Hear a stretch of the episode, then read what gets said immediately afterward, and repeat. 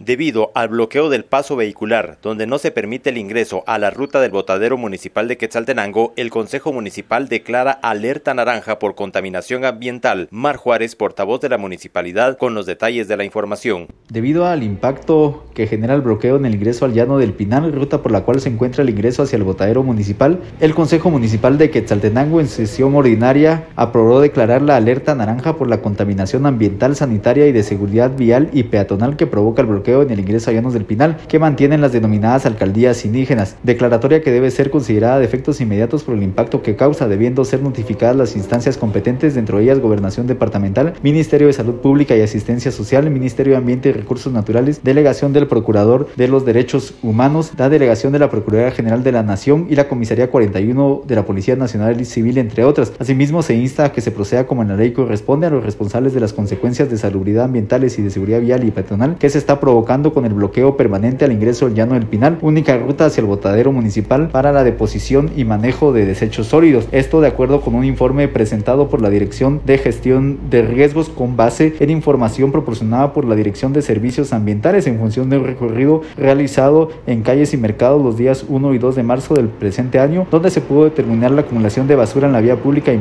mercados municipales. Hasta este momento, de acuerdo con lo que informa la Dirección de Servicios Ambientales, son aproximadamente 328 toneladas de 18 sólidos a los cuales no se les ha brindado el manejo adecuado, debido a que los camiones aún no han podido trasladar dichos desechos al botadero municipal por el bloqueo permanente que se mantienen por las denominadas alcaldías indígenas. Es de esta cuenta también que se reitera el llamado a los vecinos y a la población en general para que en principio reduzcan la cantidad de residuos sólidos que se generan a diario y en lo posible eviten sacar las bolsas hacia la vía pública con el objetivo de contribuir a disminuir el riesgo de contaminación que esto genera. Desde Emisoras Unidas Quetzaltenango informa Wilber Coyoy, primera en noticias, primera en deportes.